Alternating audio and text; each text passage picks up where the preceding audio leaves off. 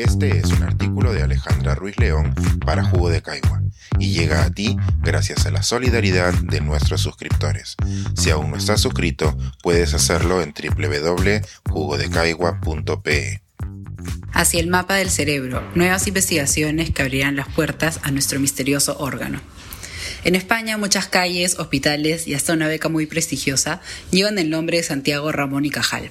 Estos reconocimientos no son en vano, pues Ramón y Cajal es uno de los científicos más importantes del siglo XIX y el padre de la neurobiología.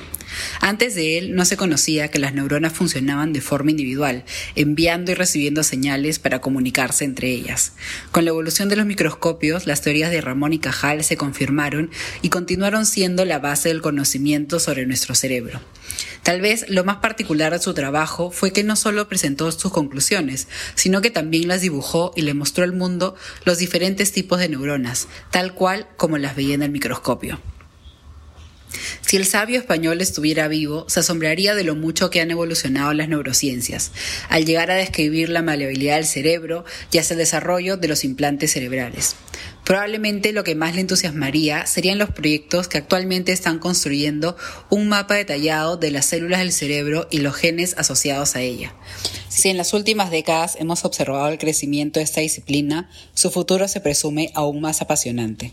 Por ejemplo, este año se han anunciado las nuevas fases de dos de las iniciativas más importantes de las neurociencias, el proyecto BRAIN y el China Brain Project. Ambos llevan años de desarrollo y buscan crear un mapa detallado de nuestro cerebro un trabajo muy arduo, puesto que este órgano tiene más de 20 billones de células, las cuales a su vez están asociadas a determinados genes, que se expresan de diferente manera según la etapa de nuestra vida y la influencia del ambiente. El proyecto estadounidense BRAIN que viene de Brain Research Through Advancing Innovative Neurotechnologies, inició el 2023 como una iniciativa que incluía a diferentes organizaciones sin fines de lucro, centros de investigación público y decenas de universidades. Hasta el momento, uno de los grandes logros de este proyecto fue la publicación del mapa neuronal derivado de estudios en ratones, monos y humanos, publicado en la revista Nature en el 2021. Este primer hito funciona como un modelo para otros estudios y sobre todo para diseñar la siguiente etapa del Brain, la cual se enfocará en desarrollar el mapa del cerebro humano, el cual es mil veces más grande que el de los ratones. La escala no es lo único que diferencia a la nueva etapa del proyecto Brain. Para generar este mapa cerebral, los científicos no solo van a analizar los diferentes tipos de neuronas, sino también células no neuronales, como las glías, pericitos, entre otras células que cumplen funciones vitales en nuestro cerebro. Además, investigadores de diferentes universidades van a analizar qué genes están asociados de forma individual a qué células, para poder estudiarlos a detalle. Como indican los investigadores involucrados a Brain, es importante conocer qué componentes epigenéticos influyen en la actividad cerebral. Por ejemplo, podemos pensar en nuestras neuronas como una lámpara que se prende y apaga con un interruptor. Sin embargo, los científicos creen que la expresión de los genes no es algo binario, que está encendido o apagado, sino más bien es una lámpara que se puede regular para dar más luz o menos luz. Nuestros cerebros no solo son más grandes y complejos que lo de los ratones, sino que ningún cerebro es igual a otro, ni nuestros propios cerebros han sido siempre iguales. Para poder estudiar las células de nuestro cerebro a detalle, los científicos del proyecto BRAIN analizarán muestras de cerebros de diferentes edades para poder entender cómo influye el paso del tiempo en cerebros neurotípicos. El objetivo de identificar los cambios en nuestro cerebro con la edad y con el ambiente que nos rodea es tener una base para entender qué cambios se dan en determinadas enfermedades neuronales y cuáles son las vías genéticas implicadas.